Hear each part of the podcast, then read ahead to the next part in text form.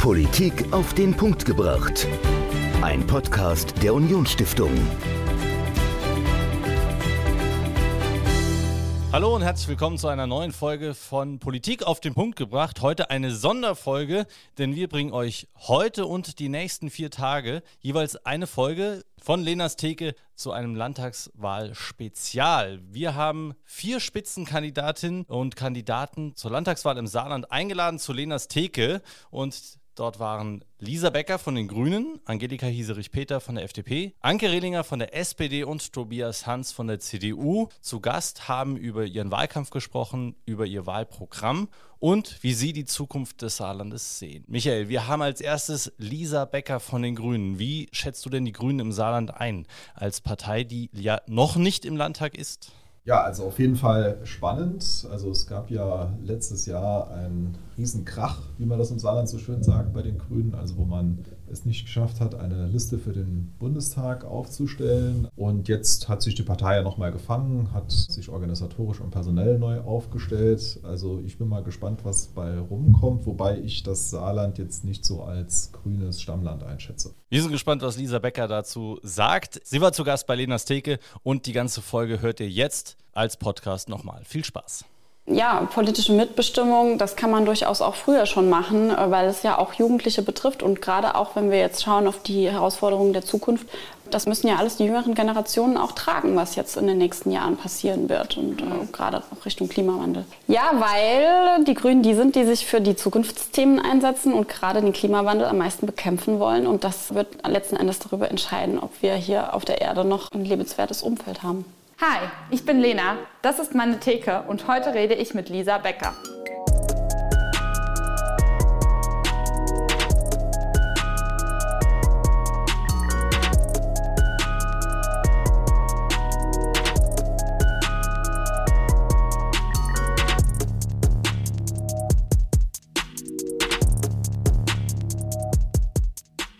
Was willst du trinken?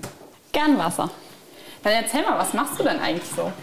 Ja, also im Moment mache ich ziemlich viel Wahlkampf. Ich habe im Moment einiges zu tun, viele Termine. Und abgesehen davon bin ich seit dem letzten Jahr Mama, bin äh, Juristin, bin Referentin beim Landkreistag.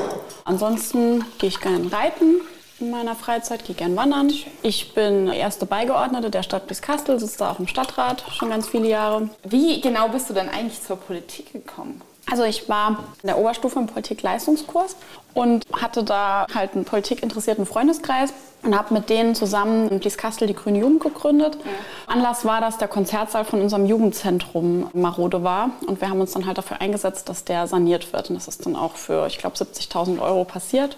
Das war halt ganz cool, weil wir haben gemerkt, okay, wenn man sich da engagiert und für ein Thema so einsetzt, dann kann man auch wirklich was erreichen, gerade so vor Ort. Und das war eigentlich so der Einstieg in die Politik. Und in den ersten Jahren habe ich das eher so als Hobby gesehen und so in den letzten Jahren ist das eigentlich irgendwie immer mehr zu meiner Leidenschaft geworden und ich habe immer mehr Zeit und Energie in die Politik investiert und heute sitze ich hier. Also ein Gemeindesaal hätte ja auch vielleicht nicht unbedingt die Grünen sanieren können. Wie kam es dann dazu dann?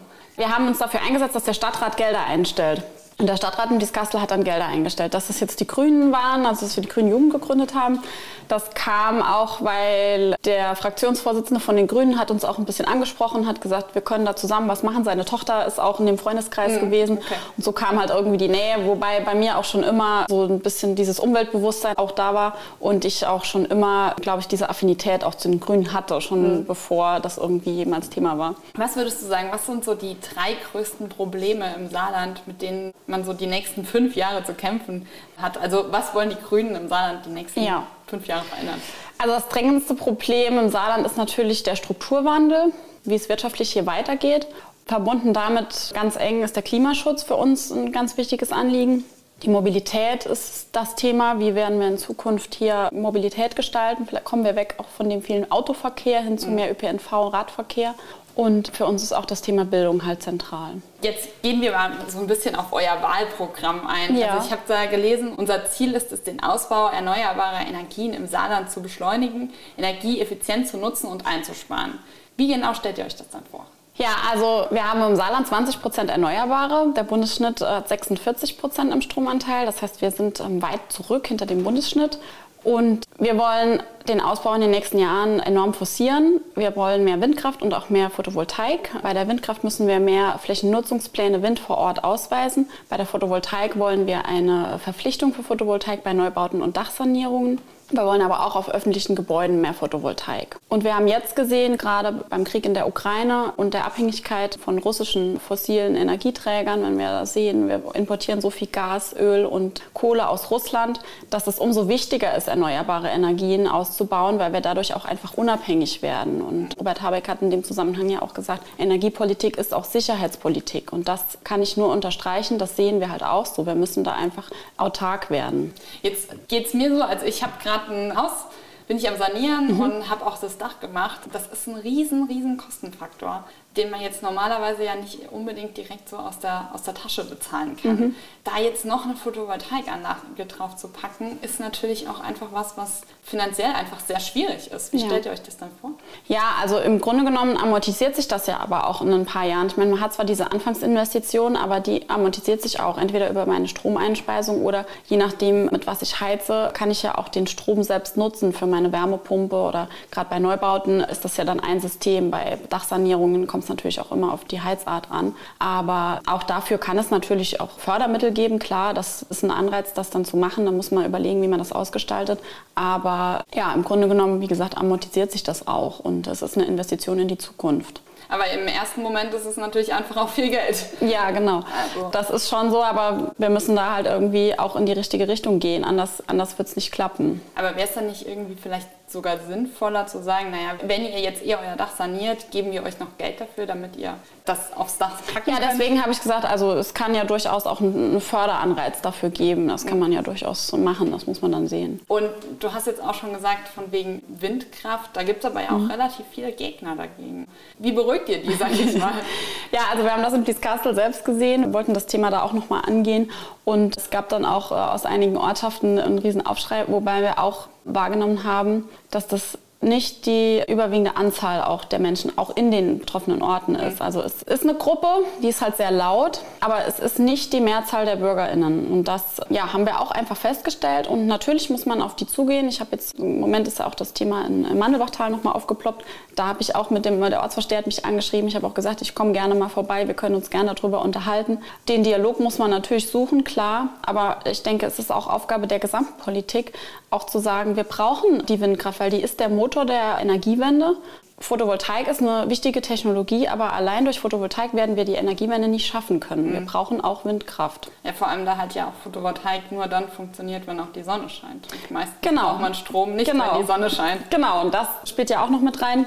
Aber auch von der Effektivität her kommt Photovoltaik natürlich auf gar keinen Fall an die Windkraft ran. Und das zu kommunizieren ist meiner Ansicht nach Aufgabe der gesamten Politik. Und da gilt es auch noch mehr auf die Kommunen zuzugehen und auch zu sagen, ja, wir brauchen das und aber gleichzeitig auch natürlich Anreize vor Ort zu setzen, warum es sich auch für die Kommunen lohnen kann, weil sie natürlich auch finanziell je nach Fläche davon profitieren, beziehungsweise man auch ja jetzt vom Bund da nochmal andere Anreize auch schaffen will, um Bürger und auch Kommunen mitzunehmen. Wäre vielleicht auch eine gute Idee, Windräder auf den Dächern zu machen statt. ja, äh, wobei sich das, glaube ich, gar nicht so lohnt. Also das ist ja noch relativ unrentabel ja. von den Kosten her. Aber ich überlege Techno eine, technologischer eine Fortschritt im Moment. Ach so, okay. Ja. ja. wirklich? Ja, ja. Das Problem ist tatsächlich, dass die noch nicht so ja. effektiv sind, wie man genau. sie gern hätte. Also ich denke mal, dass das in der Zukunft schon irgendwie kommt, weil, weil er ja auch immer weiter arbeitet und forscht an gewissen Sachen. Und ja, der technologisch, ich vertraue da irgendwo auch auf technologischen Fortschritt. Genau. Aber gerade technologischer Fortschritt ist ja auch so ein wichtiges Thema im Saarland. Also ja. wir haben ja auch eine große Industrie und auch wenn vielleicht die Industrie gar nicht die Hauptarbeitsplätze im Endeffekt ausmacht, das sind natürlich große Unternehmen, die dann ja. plötzlich vielleicht auch wegfallen könnten. Ja. Was habt ihr denn da für Pläne? Ja, also wir stehen zum Industriestandort, klar, wir sind ein Industriestandort, den gilt es auch zu erhalten. Mhm. Aber wir müssen schauen, wie wir die bestehende Industrie auch umwandeln, wie wir diese sozial-ökologische Transformation schaffen können. Zum Beispiel, wenn jetzt, wenn wir Bosch nehmen, die arbeiten ja an Brennstoffzellen und schauen auch, ob sie da halt einen Wandel hinkriegen. Bei Ford ist im Gespräch, ob es Richtung E-Auto geht. Und das wäre natürlich die Transformation, die wir uns in den Unternehmen wünschen. Gleichzeitig sagen wir aber auch, wir brauchen Neuansiedlungen entsprechend. Aber für die würden wir gerne vorrangig auch alte Flächen reaktivieren. Denn wir haben alte Industrieflächen, wie zum Beispiel den Kraftwerksstandort Ensdorf. Und auf diese Flächen gilt es halt vorrangig auch neue Industrieansiedlungen zu packen. Wenn du jetzt gerade Ford ansprichst, ist ja auch S-Volt ein großes Thema, großes Streitthema auch im ja. Saarland. Wie steht ihr dazu? Ja, also wir wollen die Ansiedlung von S-Volt nicht gefährden. Wir sehen allerdings den Standort als einen Fehler an. Wir hätten uns das gerne an einem bestehenden oder früher schon genutzten Standort gewünscht, wie jetzt zum Beispiel Ensdorf. Aber die Ansiedlung halten wir halt sehr wichtig fürs Saarland, auch weil wir uns davon noch weitere Investitionen und auch Ansiedlungen erhoffen. Von daher, wir werden das kritisch begleiten, auch was die Verfahren jetzt angeht. Grundwasserneubildung ist ja ein Thema. Aber an uns wird es nicht scheitern, wenn es keine eklatanten naturschutzrechtlichen Dinge dem entgegenstehen. Mhm.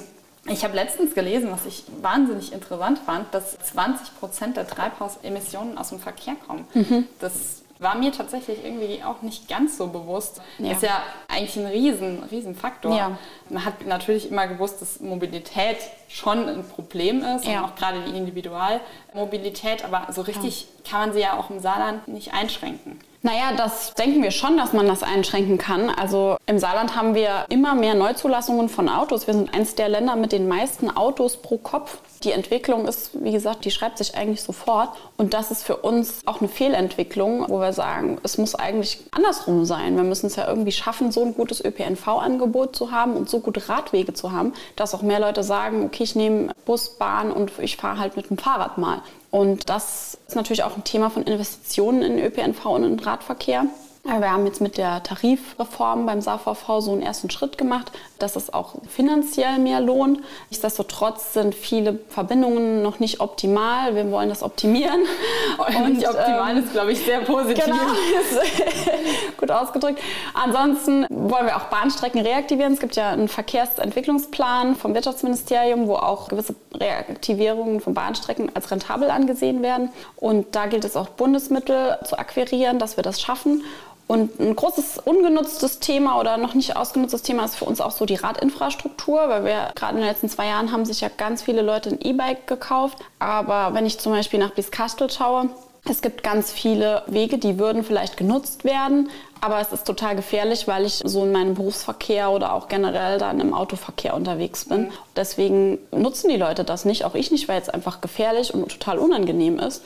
Und das gilt es auch nochmal anzupacken, dass wir auch schauen, wie können wir halt mehr Leute aufs Rad bekommen. Ich würde mal behaupten, also ich nehme mich da jetzt mal aus dem Fenster, die meisten nutzen ja ihr Auto, um auf die Arbeit zu kommen. Und das ist ja schon auch die Frage, ob ich jetzt, wenn ich in St. Wendel wohne und in Saarbrücken arbeite, dass ich jetzt mit dem Fahrrad ja. jeden Morgen und Klar, jeden also Abend mache. Geht natürlich nicht für jede Strecke, aber auch da hoffen wir auf mehr ÖPNV und vielleicht auch eine Mischung aus beidem. Und im ländlichen Bereich ist es natürlich auch schwieriger, aber gerade zum Beispiel in Saarbrücken jetzt, wo wir eigentlich kurze Distanzen haben, könnte man ja auch mehr Fahrrad fahren. Aber selbst da wird es ja auch nicht so genutzt. Also und das ist werde ich kein Fahrrad fahren. Genau, und das ist halt genau der Punkt. Wenn wir das halt geändert kriegen, dass man zum Beispiel alleine jetzt im Großraum Saarbrücken sichere Fahrradwege hätte, mhm. wäre damit ja schon viel getan. Und was ihr auch noch angesprochen habt, ist, dass ihr die Lebensverhältnisse auf Stadt und Land gleichwertig machen mhm. wollt. Das würde für mich jetzt bedeuten, auf der einen Seite, ich kann in der Stadt genauso günstig wohnen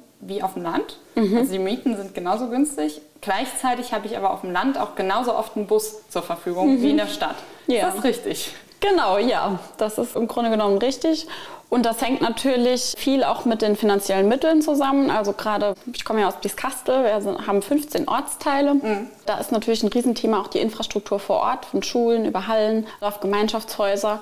Ja, und da kommen wir einfach auch so zu dem Thema kommunaler Finanzausgleich und Finanzen. Die Kommunen haben halt sehr wenig Geld und können halt auch wenig investieren. Das ist so ein, ist so ein Punkt. Und natürlich ist es auch, ein, wenn wir auf die Stadt blicken und auf günstigen Wohnraum, ist es auch ein sozialer Aspekt, wie wir das schaffen können, ausreichend Wohnraum zur Verfügung zu stellen. Aber ist das überhaupt machbar? Also ich meine, in der Stadt so günstige Mieten wie auf dem Land, ich glaube... Ja, also ich meine, da wird es immer einen Unterschied geben, klar. Also es ist günstiger auf dem Land Land zu wohnen als in der Stadt. Aber nichtsdestotrotz darf es nicht so sein, dass man sich mit einem normalen Gehalt keine Wohnung mehr leisten kann in Saarbrücken. Mhm. Ne? Das darf auch nicht so sein. Also mhm. da muss man irgendwie schon schauen, dass man auch entsprechenden Wohnraum vorhalten kann. Und wie wollt ihr das schaffen? Ja, indem man einen sozialen Wohnungsbau zum Beispiel voranbringt und auch nochmal Sozialwohnungen baut. Ja, das ist, ist ein wichtiger Punkt auch für Menschen mit weniger Einkommen, für mhm. StudentInnen.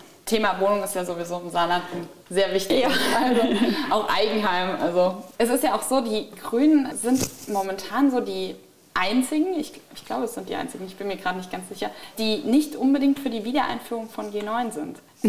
ja, warum? Genau. Um mal so ein bisschen die Historie auch nochmal aufzugreifen. Also wir waren ja nie für die Einführung von G8. Wir wollten eigentlich immer bei G9 bleiben. So, die CDU hat dann G8 eingeführt und als wir die Jamaika-Regierung hatten, wollten wir auch wieder zu G9 zurück. Die CDU wollte es nicht, die SPD wollte es in der letzten Legislatur auch nochmal, die CDU wollte nicht. Jetzt haben wir kurz vor der Landtagswahl, sagt die CDU, okay, wir wollen wieder G9. Wir sagen jetzt, wir sind dafür offen, wir würden das mittragen, aber wir haben jede Menge andere Baustellen im Bildungsbereich. Und es kann jetzt nicht sein, dass wir nur auf G9 blicken, 100 zusätzliche Lehrerstellen schaffen, entsprechenden Raumbedarf auch nochmal schaffen, mhm. weil bei den Schulen natürlich auch das gar nicht mehr ja, auf diese zusätzliche Stufe ausgelegt ist. Das heißt, also da sind einfach viele Investitionen jetzt in die Stellen und in die Räume notwendig. Gleichzeitig haben wir aber riesen andere Baustellen, die Inklusion. Wir wollen eigentlich kleinere Klassenteiler, dafür mehr Lehrer. Wir wollen eine verpflichtende Schulsozialarbeit.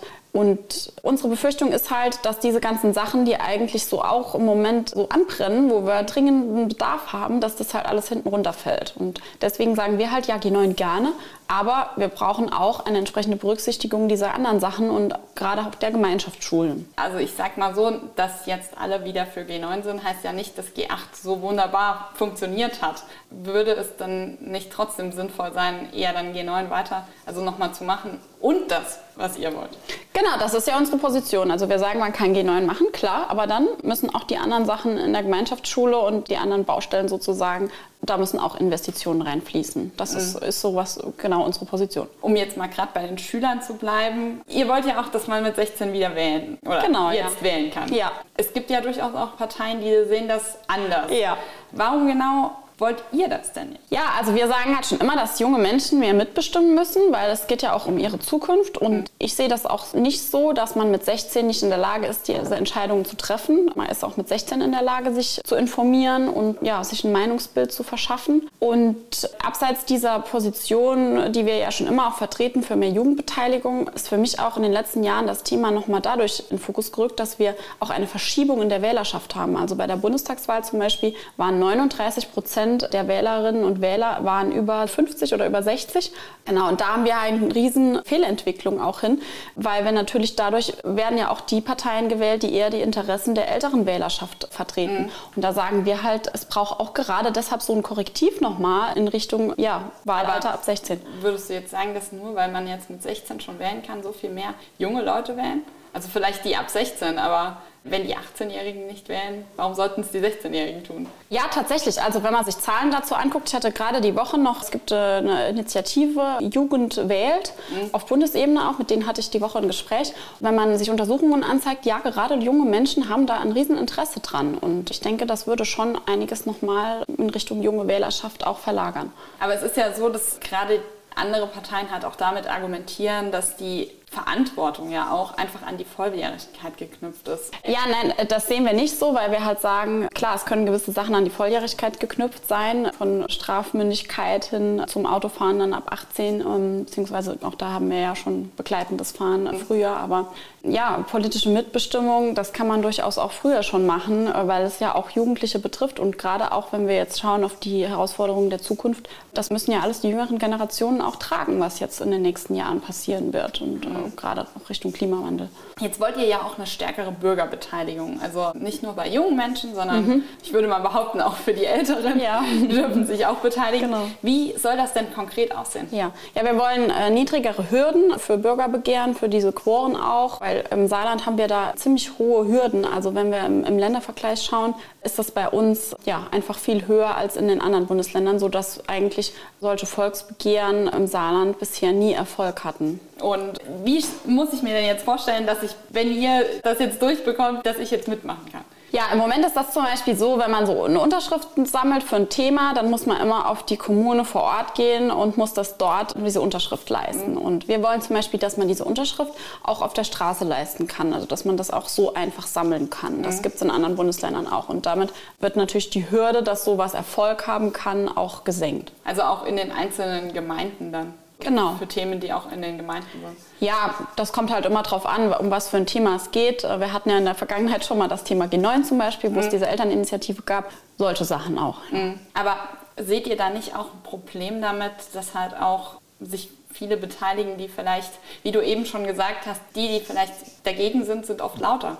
Und dann kann man auch positive Sachen vielleicht nicht schaffen. Ja, aber es geht ja erst auch mal darum, dass die Politik sich mit gewissen Themen dann beschäftigen muss. Mhm. Also es gibt ja mehrere Stufen in dem Ganzen und es ist ja nicht so, dass dann äh, nur weil jetzt diese Unterschriftenanzahl erreicht ist, auch gleich das dann verpflichtend wird, mhm. sondern es geht ja auch einfach um das Signal aus der Bevölkerung, auch das ist ein Thema, das ist uns wichtig und das hätten wir gerne so und so. Die Frage ist natürlich auch, wie die Politik dann letzten Endes mit dem Thema umgeht oder ja, wie es dann auch im Parlament beraten wird bei dem Thema wäre es ja auch zum Beispiel interessant, dass halt Personen auch nachher noch in die Entscheidungen reinblicken ja. können, noch mehr. Also gar nicht unbedingt vorher was, was anstoßen, sondern mhm. einfach auch in Entscheidungen, die schon sozusagen im Fällen sind, mhm. dass man da noch reinblicken könnte. Mhm. Habt ihr da auch schon einen Plan so? Also gut, das verstehe ich jetzt so, dass man auch zum Beispiel unsere Parlamentsarbeit mehr berichten würde, wie Entscheidungen zustande kommen. Zum Beispiel, zum Beispiel. Ja. ja. genau. Das ist zum Beispiel was, was ich jetzt auch mir schon so durch den Kopf gehen gelassen habe, wenn wir nachher in der Fraktion sind, dass wir halt auch das viel mehr über Social Media nochmal vermarkten. Mhm. Ja, was wir zum Beispiel für Redebeiträge im Landtag haben werden oder ja, wie unsere Fraktionsarbeit aussieht. Weil ich finde auch, dass das im Moment relativ kurz kommt und dass man da eigentlich wenig drüber erfährt. Nur über Social Media, weil ich sag mal, das sind natürlich auch viele junge Wähler dann. Ja, ja. Gut, diese klassische Pressearbeit und so, die gibt es ja so und so. Aber ja. ich habe halt also für mich auch immer so das Gefühl, dass der Einblick auch so in die Debatten und so ja relativ, oder dass das so, so, so zu kurz kommt. Also für mhm. mich auch. Und ja, ich glaube, eine Pressearbeit gibt es ja so und so. Aber Videos oder jetzt sowas kann man ja auch irgendwo nur über Social Media machen. Also auch eine Bürgerbeteiligung anschließend noch sozusagen. Ja, also die Bürgerbeteiligung in die Fraktionen jetzt ist ja halt die Frage, wie man das macht. Das passiert ja auch über die Parteien. Mhm. Also und hast du da auch ein bisschen Angst, dass viele Gegenstimmen kommen werden? Zum Thema Wind jetzt oder generell? An sich. Oder? Also gut, wenn man Themen anstößt, die irgendwo vielleicht dem einen oder anderen irgendwie aufstoßen, wie jetzt zum Beispiel die Windkraft, klar, dann kommen auch Gegenstimmen. Das haben wir auch im Kastel gemerkt. Aber man muss halt auch entsprechend sachlich damit umgehen und muss auch sagen, das ist unsere Politik. Und wenn wir nicht zu unseren Positionen stehen würden, dann könnten wir irgendwo einpacken. Also mhm. dann ähm, bräuchten wir uns nicht zur Wahl zu stellen, würde ich sagen. Von daher. Okay. Ja. Und wenn du jetzt in deinem Leben nur eine Sache im Saarland verändern könntest, mhm. was würdest du sagen, was du da machst? Eine Sache, ui, ui, das ist gar nicht so leicht. Ja, ich glaube, dann würde ich wegen dem drängenden Klimawandel die Erneuerbaren ausbauen. Und in einem Satz, warum sollte man die Grünen wählen? Ja, weil die Grünen die sind, die sich für die Zukunftsthemen einsetzen und gerade den Klimawandel am meisten bekämpfen wollen. Und das wird letzten Endes darüber entscheiden, ob wir hier auf der Erde noch ein lebenswertes Umfeld haben. Ich würde sagen, dann spielen wir jetzt noch ein Spiel. Okay. Was gefällt dir am Saarland am besten? Am Saarland gefällt mir am besten die Nähe, dass alles so, ja, so nah beieinander ist. Man kann Stadt haben, man kann Land und Wald haben und mein ganzes soziales Umfeld, das so über die ganzen Jahre eigentlich gewachsen ist, das schätze ich unheimlich. Also das Saarland. Genau. Drei Worte, die dir spontan zur aktuellen Regierung einfallen. Stillstand, kein Klimaschutz, Förderung des Autoverkehrs. Was bedeutet Grün für dich persönlich? Für mich bedeutet Grün, dass wir eine Politik machen für kommende Generationen. Wer ist dein Vorbild? Mein Vorbild, ich finde Hannah Arendt ist eine unheimlich wundernswerte Person, weil sie ihre Stimme erhoben hat, obwohl sie so viel Gegenwind erfahren hat. Dippelappes oder Sushi? Dippelappes. Welche Superkraft hättest du gerne? Vielleicht fliegen. Apropos fliegen. Ja. Wann bist du das letzte Mal in Urlaub geflogen? 2019 war das. Wohin? Nach Ägypten zum Tauchen. Okay. Deine Entspannungsmethode im Wahlkampf? Reiten auf meinem Pferd im Wald. Okay. Sind alle Grünen Vegetarier? Nein, ich auch nicht. Wo ist es am Saarland am schönsten? Also für mich persönlich ist es am schönsten in meinem Heimatort Wolfersheim. Das Saarland in fünf Jahren? Hoffentlich mit mehr ÖPNV, mehr Klimaschutz und einem besseren Bildungsangebot. Gut, dann würde ich sagen, hole ich uns mal was zu trinken. Okay. Die letzten Folgen von Lenas Theke findet ihr hier in der Playlist. Ansonsten ist hier der letzte Kulturtalk und wenn ihr gar nichts mehr von uns verpassen wollt, abonniert uns hier.